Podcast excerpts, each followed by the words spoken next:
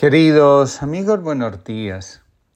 Comparto con ustedes la reflexión del día de hoy titulada Dios nos habla al corazón. En Israel, dos jueces acusan a una mujer llamada Susana de adulterio después de que ella se resistió a ser violada. Con sus testimonios logran que la mujer sea condenada a morir apedreada. Durante años, estos dos hombres han cacareado delante de todo el pueblo su identidad. Hombres justos que cumplen la voluntad de Dios. Nadie se atreve a cuestionar lo que estos hombres afirman. ¿Quién podría hacerlo sin cometer una falta grave contra el Dios que según ellos los eligió y, y nombró para juzgar las conductas de su pueblo? Lo que menos se nos pasa por la cabeza es cuestionar nuestra forma de pensar y menos aún la identidad que hemos construido aunque sea falsa. El ego no soporta asumir que estamos equivocados, aunque la conciencia de una forma u otra nos lo haga saber todo el tiempo. Entre la multitud que observa el juicio hay un joven llamado Daniel. En su corazón algo se agita. Una voz que proviene de un lugar diferente a su yo o de su ego le anima a intervenir.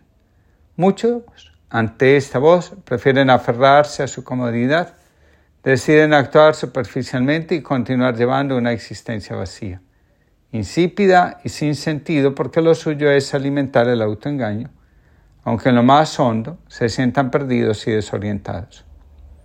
Pero Daniel decide obedecer la voz e interviene poniendo en evidencia la maldad de aquellos ancianos que valiéndose de la posición que su identidad les había otorgado, en lugar de servir a Dios, se habían alejado de Él para satisfacer el desorden de sus pasiones.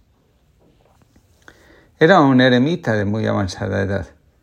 Sus cabellos eran blancos como la espuma y su rostro aparecía surcado con las profundas arrugas de más de un siglo de vida.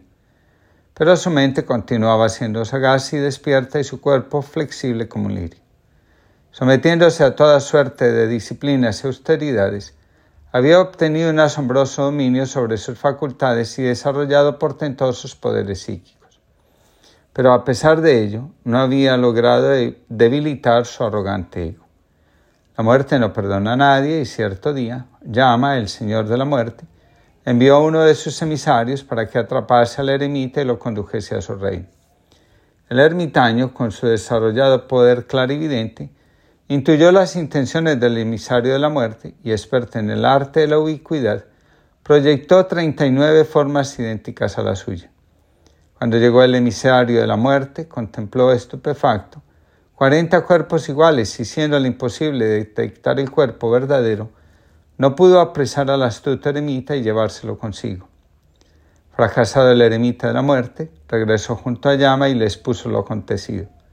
Llama, el poderoso Señor de la muerte, se quedó pensativo durante unos instantes.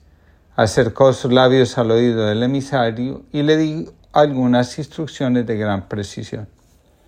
Una sonrisa asomó en el rostro habitualmente circunspecto del emisario, que se puso seguidamente en marcha hacia donde habitaba el ermitaño. De nuevo, el eremita, con su tercer ojo altamente desarrollado y perceptivo, Intuyó que se aproximaba el emisario.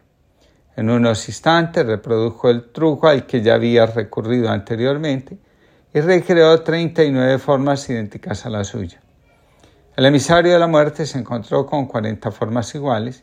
Siguiendo las instrucciones de llama, exclamó, Muy bien, pero muy bien. Qué gran proeza. Y tras un breve silencio agregó, pero indudablemente hay un pequeño fallo. Entonces el eremita, herido en su orgullo, se apresuró a preguntar, ¿cuál? Y el emisario de la muerte pudo atrapar el cuerpo real del ermitaño y conducirlo sin demora a las tenebrosas esferas de la muerte. Añadió el maestro, el ego abre el camino hacia la muerte y nos hace vivir de espaldas a la realidad del ser. Sin ego eres el que jamás has dejado de ser. Junto al pozo, Jesús se encuentra con una mujer que, desilusionada de los múltiples fracasos en su vida matrimonial, decide alejarse de la gente y refugiarse en sí misma. Va al pozo a la hora en que nadie va, quiere evitar las preguntas incómodas. Christian Bobin, escritor francés, dice, solo el corazón es real en esta vida. Entonces, ¿por qué persistimos en soñar con cualquier otra cosa? El reflejo de lo que somos está escrito en el corazón. La espiritualidad siempre insiste, un corazón herido o profundamente lastimado deforma nuestra identidad y las relaciones que podemos llegar a construir con los demás. Solo cuando nos ponemos de frente al corazón y renunciamos a lo que hemos creído ser, para mantener la fidelidad al dolor antes que al corazón mismo, nos descubrimos reflejando un ser que por el, que por el tiempo que ha permanecido oculto nos parece desconocido. Escribe Anselmo Rabadán. Muchas veces he rezado al Padre Dios enfadado diciéndole, pero ¿qué quieres de mí? ¿Por qué permites que suceda esto? ¿Dónde estás? ¿Por qué no te percibo? ¿Por qué no me van las cosas bien? Llevo una vida ordenada, rezo, intento hacer cada día aquello que te agrada.